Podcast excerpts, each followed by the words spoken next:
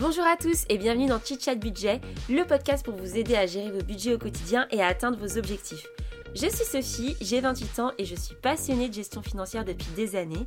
J'avais envie de créer un podcast où on pouvait parler d'argent de manière franche, sans chichi et sans pression. Donc je vous invite à vous installer tranquillement, boire votre petit thé et votre petit café et c'est parti pour un tout nouvel épisode. Bonjour tout le monde, j'espère que vous allez bien. Euh, que tout va bien pour vous. On est bientôt, euh, on est fin 2021 quand j'enregistre ce, podcast. Bientôt la nouvelle année et j'espère que 2022 sera meilleur que les deux dernières années. On espère ça tous les ans, hein, on est d'accord, mais, euh, mais voilà, j'espère que vous allez pouvoir passer du temps avec vos proches, avec votre famille et prendre un petit peu de temps pour vous en cette fin d'année. Là aujourd'hui, j'avais envie avant cette fin d'année de vous parler d'un petit placement, d'une petite enveloppe fiscale euh, qui est intéressante si vous correspondez bien au profil, ou parfois elle peut être pas intéressante du tout. Et euh, c'est de ça dont on va parler aujourd'hui. On va parler du plan épargne retraite, le PER.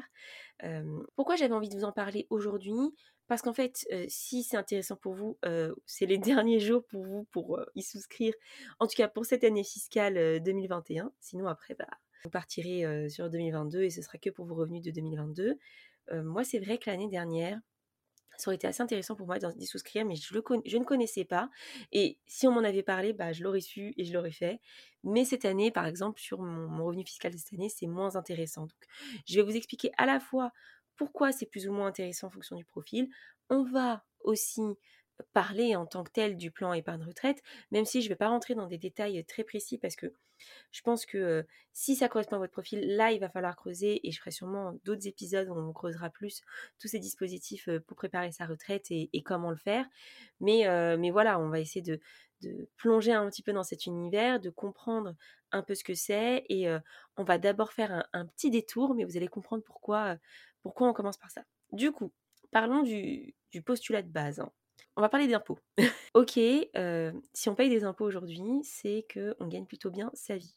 Et donc ça, c'est une chance et ça, c'est cool. Et, et, moi, je suis très contente de payer des impôts et j'ai aucun souci là-dessus.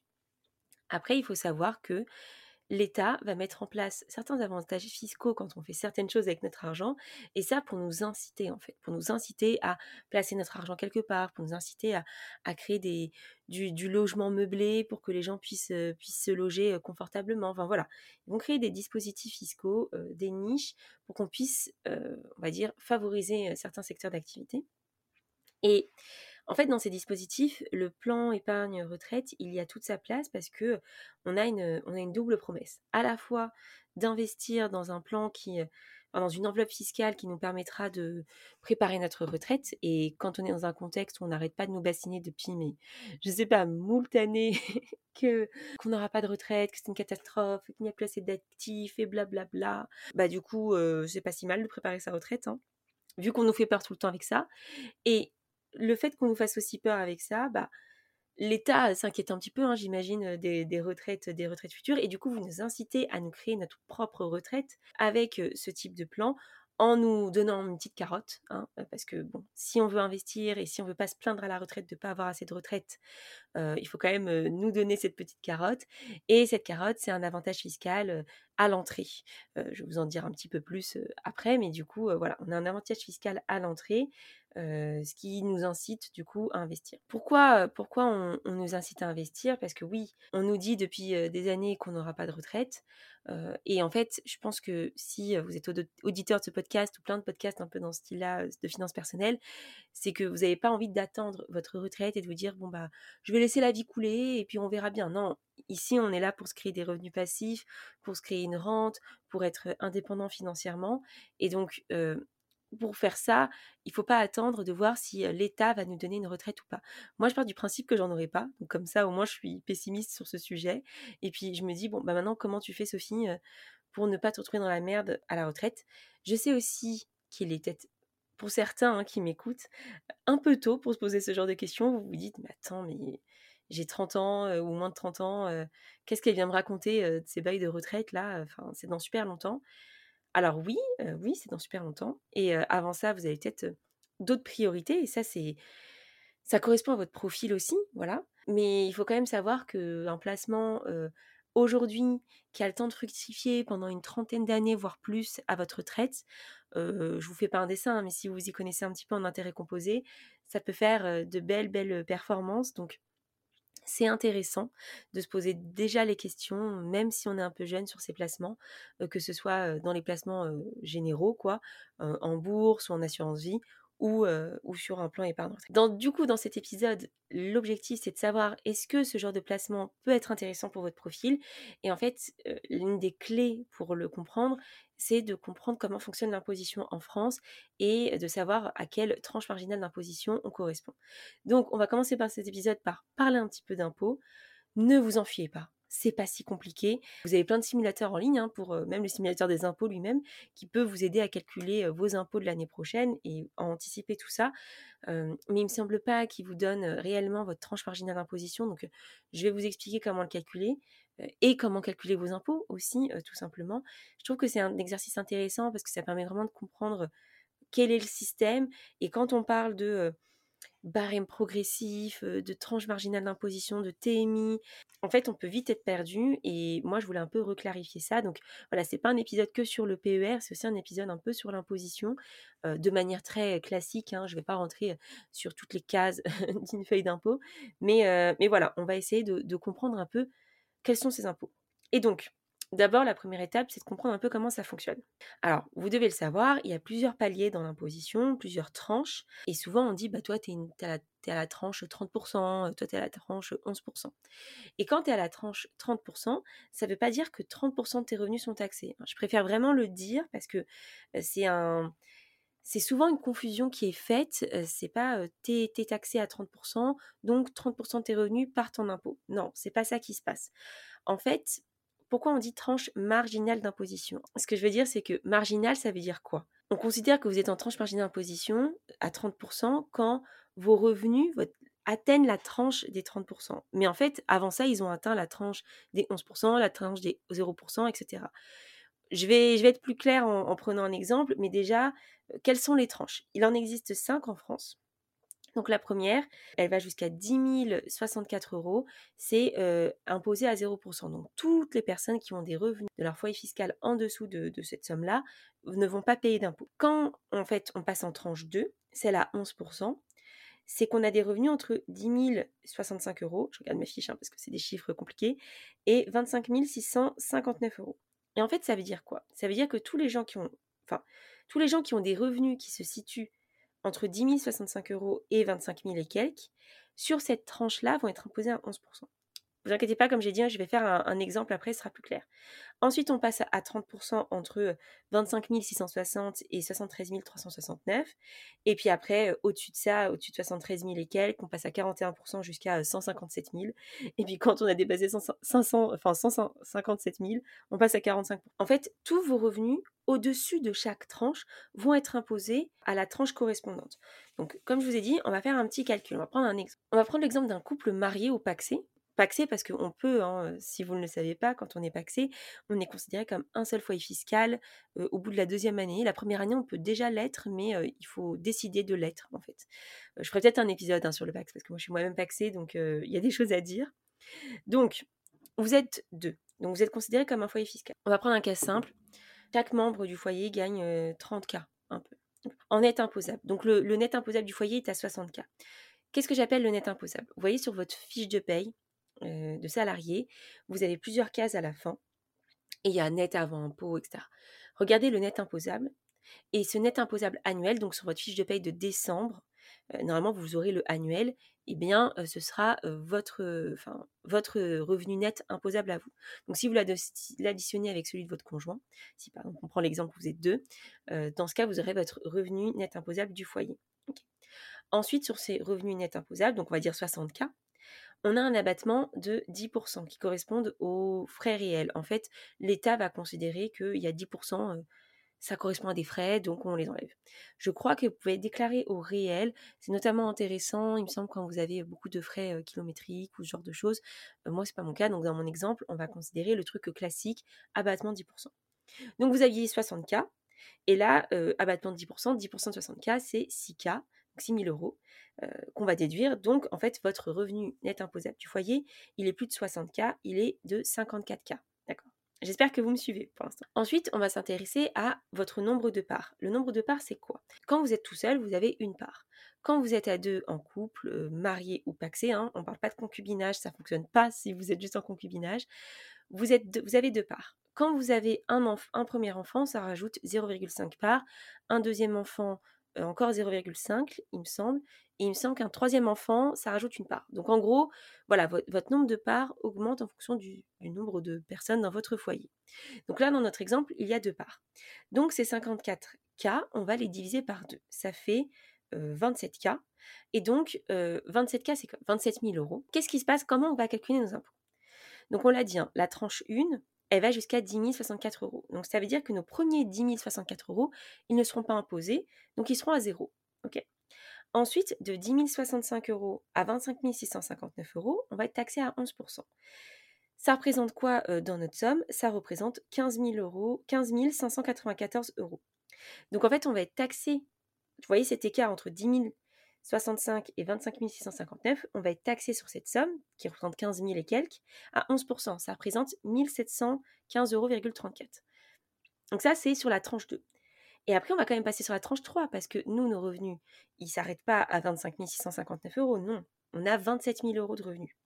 Donc, dans la tranche 3, qui part de 25 659 euros à 73 000 et quelques, ça représente le surplus, notre tranche marginale d'imposition, et ça représente 1341 euros. Si on prend les 30% de ces 1341 euros, eh ben, ça fait 402 euros. Et du coup, le total de tout ça, parce que là c'est bon, on a mis tous nos revenus, on n'a pas, on n'est pas des tranches encore au-dessus, ça fait 2117,64 euros. Alors je sais que c'est peut-être pas très clair, j'essaierai de mettre le détail du calcul dans, le descriptif du podcast, mais en fait, c'est assez simple. Vous prenez chaque tranche, vous prenez les cartes dont vous avez de vos revenus, et là à chaque fois vous vous taxez en fonction de la tranche. Il y a des simulateurs sur Internet, allez regarder. En fait, c'est assez simple. J'ai essayé de rentrer dans le détail là et je pense que c'est pas très très audible au, niveau, au niveau du podcast. C'est sûr qu'à l'écrit, c'est beaucoup plus simple. Mais voilà, c'était pour, aller au raisonnement jusqu'au bout. Et donc, vous avez cette somme là de 2117,64 euros. Et ben, on va la multiplier par deux, cette somme. Et ça va nous donner notre imposition. Attendez, je cherche dans mes petites fiches la multiplication. Vous, oui, ça nous fait 4235 euros d'impôt. Aïe, aïe, aïe. Ça veut dire que si vous êtes à 60K euh, à la base de revenus euh, net imposables dans votre foyer et que vous avez deux parts fiscales, vous allez payer 4235 euros. Et donc, juste pourquoi on multiplie par deux à la fin de notre calcul, c'est parce qu'on a deux parts fiscales. Si on était à trois parts fiscales parce qu'on a deux enfants, là, on multiplierait par trois. Donc, il faut surtout pas oublier parce que moi, au début, j'avais pas compris cette petite subtilité et du coup, je pensais que je payais moitié moins d'impôts et je me suis trompée. Donc, donc on n'oublie pas, à la fin de notre résultat, on le multiplie par le nombre de parts fiscales. Et donc là, on va voir est-ce que c'est intéressant du coup de prendre un PER ou pas pour ce cas de figure ou pas?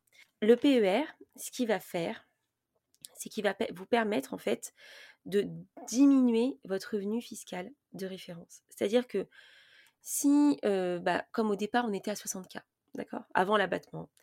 Euh, on est à 60K et là, on va mettre 3000 euros sur notre PER. Et ben, on sera plus à 60, on sera considéré comme étant à 57. Et donc, ça change beaucoup de choses parce qu'après, vous avez votre abattement. Puis après, en faisant tous les calculs, moi, je l'ai fait, ça fait qu'au niveau des impôts, on passe à 3428 euros, ce qui représente 800 euros d'économie d'impôts. Pourquoi ça représente 800 euros d'économie? Parce que notre tranche marginale d'imposition à 30%, elle n'est pas très élevée. En fait, on dépasse les 30% de 2000 euros à peu près. la tranche, elle est à 25 000, on est à 27 000. Vous voyez ce que je veux dire? Non, on est à moins de 27 000 vu qu'on a moins de revenus, mais voilà, on, la dépasse très très peu dans le premier cas de figure. Et en passant en PER, en fait, on la dépasse plus, on, est taxé que au niveau des 11%, donc on économise de l'impôt. Plus vous avez d'argent, plus vous êtes fiscalisé et plus vous avez une tranche marginale d'imposition élevée ou que vous, êtes, vous avez plus de 10 000 euros dans la tranche marginale d'imposition de 30%, plus le PER pourrait être intéressant. Mais pour un peu plus vous expliquer, je vais d'abord vous dire bah, qu'est-ce que c'est le, le PER, quoi. Histoire qu'on soit un petit peu plus clair là-dessus. Donc, le PER, c'est un produit d'épargne retraite. Il a été mis en place en octobre 2019 à la place de d'autres placements, Perco, Madelin, enfin plein de choses qui existaient. C'était un, un petit peu le bordel. Et du coup, on a remis un peu d'ordre là-dedans. Et maintenant, on a des PER. Donc, c'est un placement qui, est, qui peut se débloquer au moment de l'âge de la retraite. Après, il y a plusieurs cas de figure où il peut se débloquer avant, l'achat de la résidence principale, des accidents de la vie. Cette liste, vous pouvez la trouver facilement sur Internet. Et ce placement permet de faire diminuer le revenu fiscal de référence, ce qui permet en fait au final de faire un gain d'impôt. Parce que ça veut dire que si votre revenu de base est moins élevé, bah, vous allez être moins taxé et donc la différence, ce sera le, gain fiscal que vous allez avoir. Vous avez plusieurs types de PER. Nous, on va s'intéresser aux PER individuels. Vous avez des PER avec les entreprises, etc. Euh, ça, je ne vais pas l'aborder aujourd'hui. Et vous avez des PER qui sont un peu des PER avec des comptes titres ou qu'on appelle des PER individuels d'investissement ou des PER qui sont liés à des contrats d'assurance. Et donc, dans ce cas, on appelle ça des PER individuels d'assurance. Je ne vais pas non plus rentrer dans le détail précis de ces différences. Il me semble qu'il y a des différences sur je crois, l'imposition en rente en capital à la sortie. Mais, mais voilà, je n'ai pas rentré dans le détail. Je pense qu'il y a assez d'informations sur Internet. Et le but, encore une fois, de cet épisode, c'est de comprendre est-ce que ça pourrait être intéressant pour moi pour que j'aille plus loin et que j'aille creuser. C'est pas non plus de vous assommer d'informations, quoi. Donc, comme je vous l'ai dit, vous pouvez déduire une, enfin, l'argent que vous mettez sur ce PER vous pouvez le déduire de votre revenu fiscal. Il y a quand même un plafond, hein, vous ne pouvez pas faire n'importe quoi. Vous pouvez pas, genre vous avez 60K de, revenus, vous mettez 60K dans, dans, votre PER et vous ne payez pas d'impôt. Non, le max, c'est 10% de vos revenus, sachant que le minimum, c'est 4 000 et quelques euros. C'est-à-dire que si vous gagnez moins de 40 000, pourrez mettre quand même 4000 et quelques. Enfin, voilà, c'est le minimum. Après, il y a un maximum, je crois que c'est, c'est aux alentours de 32 000 euros.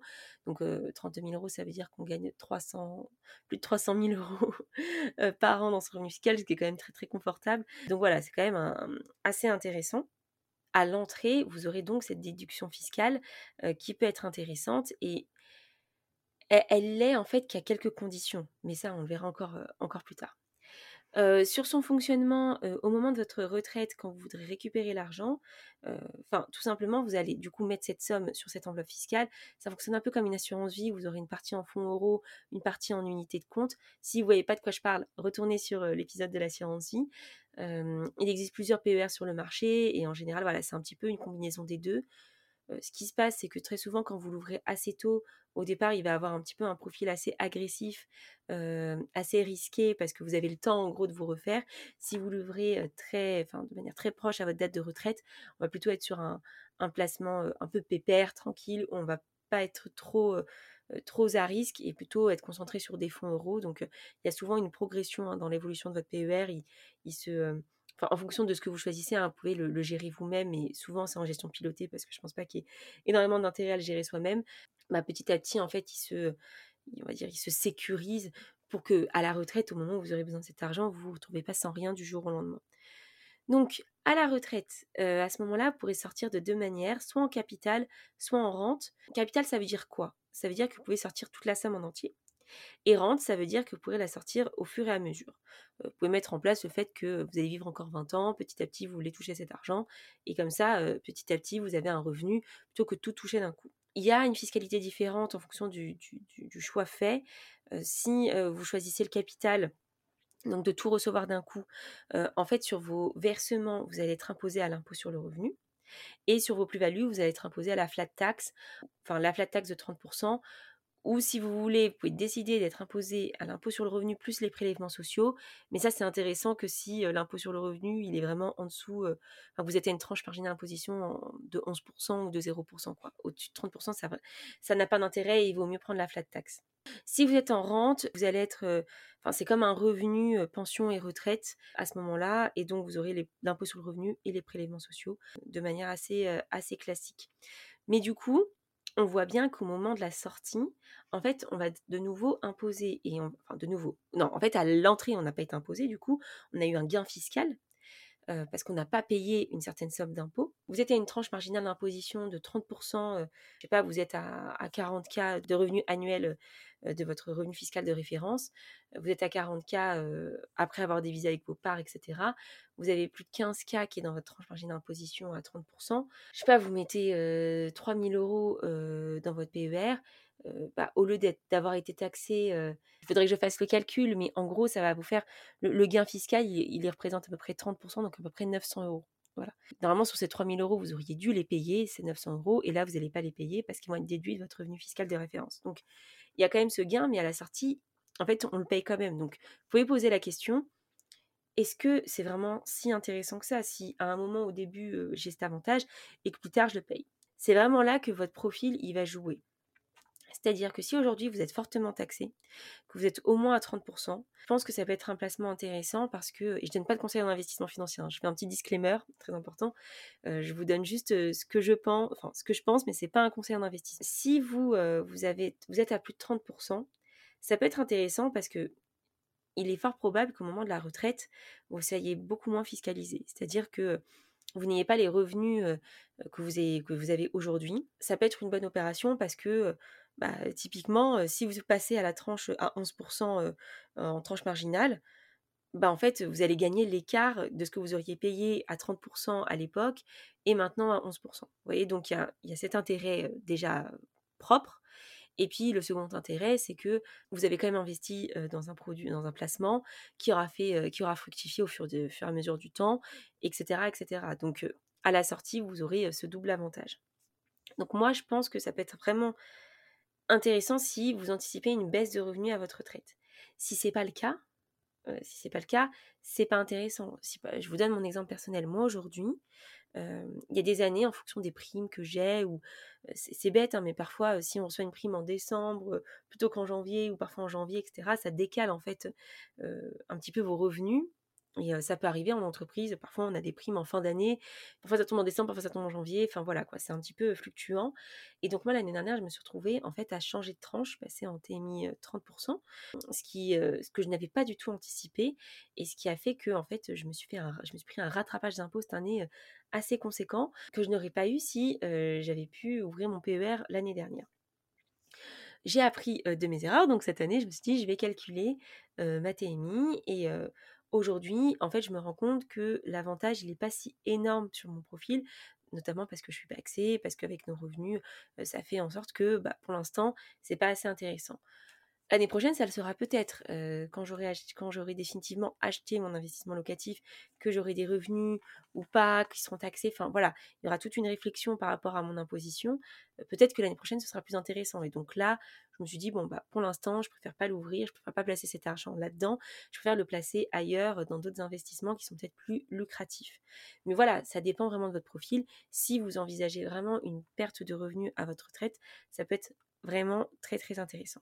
C'est pas intéressant non plus quand vous, votre but, c'est de faire une retraite anticipée, donc genre à 40, 45 ans, et que du coup, bah, va falloir quand même attendre l'âge légal de la retraite pour toucher à cette rente. Voilà, vous pouvez pas dire, écoutez, moi, ma retraite, elle est maintenant, et de coup, donnez-moi l'argent.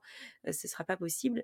D'autant plus que, comme je vous disais, il y a d'autres moyens de toucher à cette somme, soit d'acheter pour sa résidence principale, mais en général, si vous achetez pour votre résidence principale, c'est que vous êtes en train de travailler, ou en tout cas pour obtenir un crédit en général, c'est plus recommandé.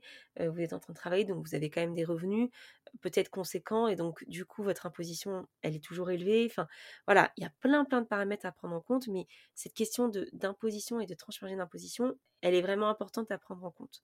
Et c'est pour ça qu'on l'a calculé au début, en fait. C'est pour ça qu'on a essayé de comprendre comment ça fonctionne, comment fonctionne le système des impôts en France, pour vraiment prendre la décision opportune, parce que le PER, ça peut être intéressant. Il y a beaucoup de, pure players là-dedans.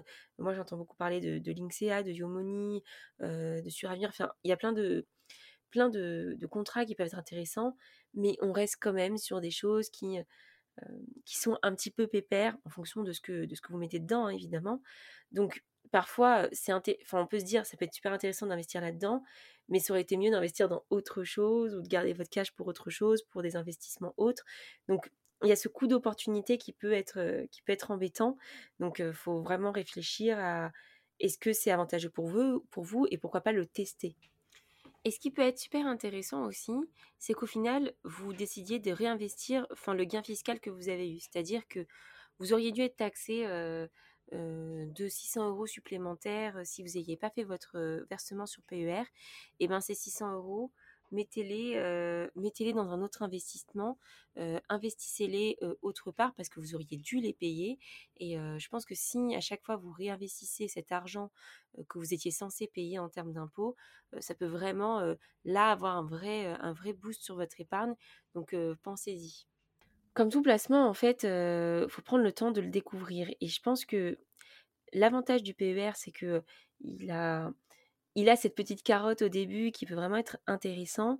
moi, je pense à d'autres profils, des personnes qui, vraiment ont une tranche marginale d'imposition élevée, mais qui vont prendre leur retraite dans pas si longtemps.